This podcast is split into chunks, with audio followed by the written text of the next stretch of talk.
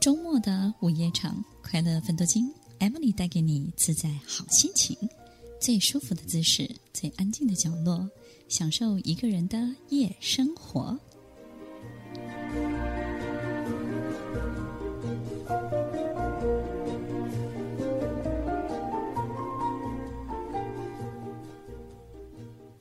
欢迎收听《快乐分多金》，我是 Emily，在每周六晚间八点到十点，与您在空中共度美好的时光。上帝会给我们许多的考验，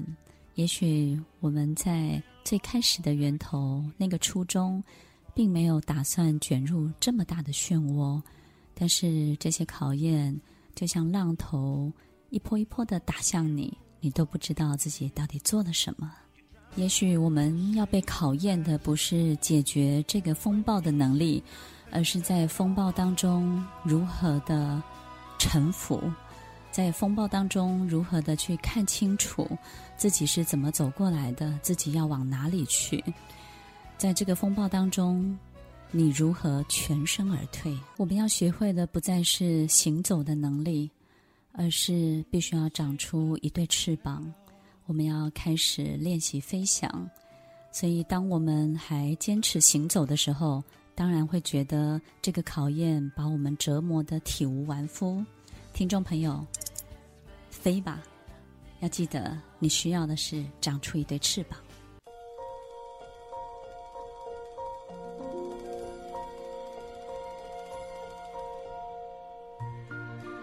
欢迎收听《快乐分多金》，我是 Emily，在每周六晚间八点到十点，与您在空中共度美好的时光。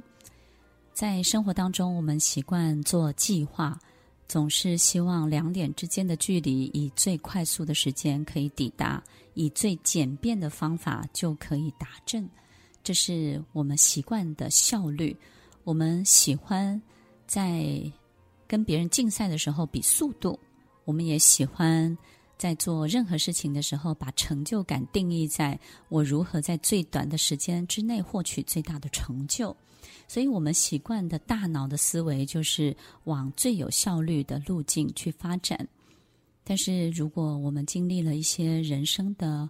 故事之后，我们可能会有一些感受跟这个效率比较不一样。听众朋友，你有没有一种感觉，人生到了某一个阶段，或是某一种经历之后，你才会发现神是以曲线来画直线的，也就是我们会发现有好多我们在那个当下觉得不相关的所有事情，才是促成那个最美好的结果的关键因素。以曲线画直线，这是一个很特别、很特别的想法跟概念。这也是我在经历了一些事情之后自己特别的感受。当我看见一个人，我发现呢，他在做很多事情的时候，心里有相当多的这种顾虑、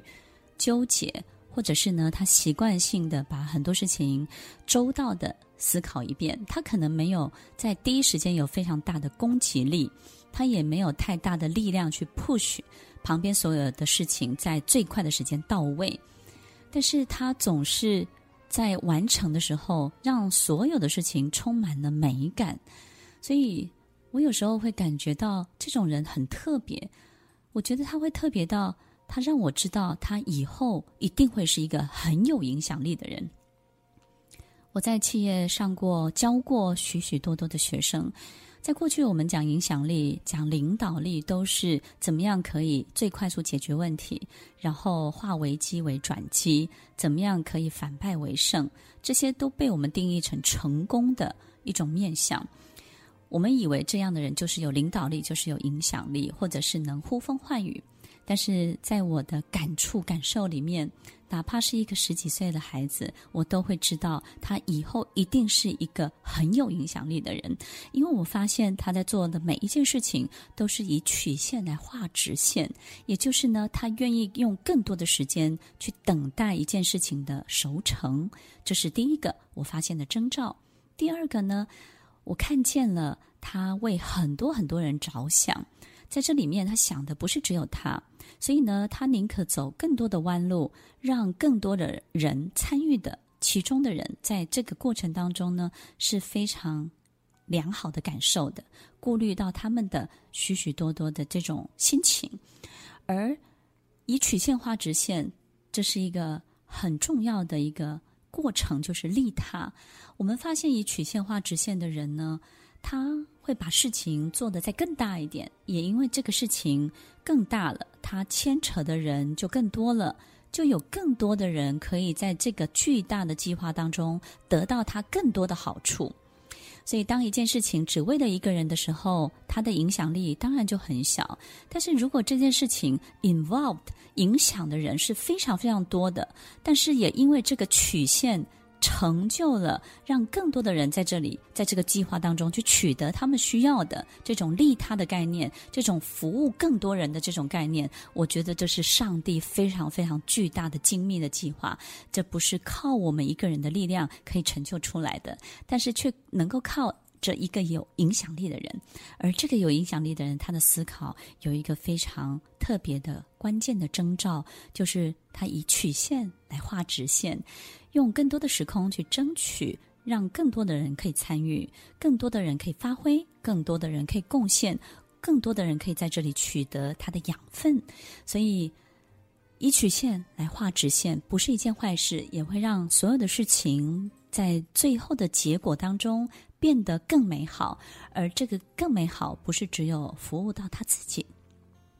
他可以服务到更多更多的人。万事万物互相效力。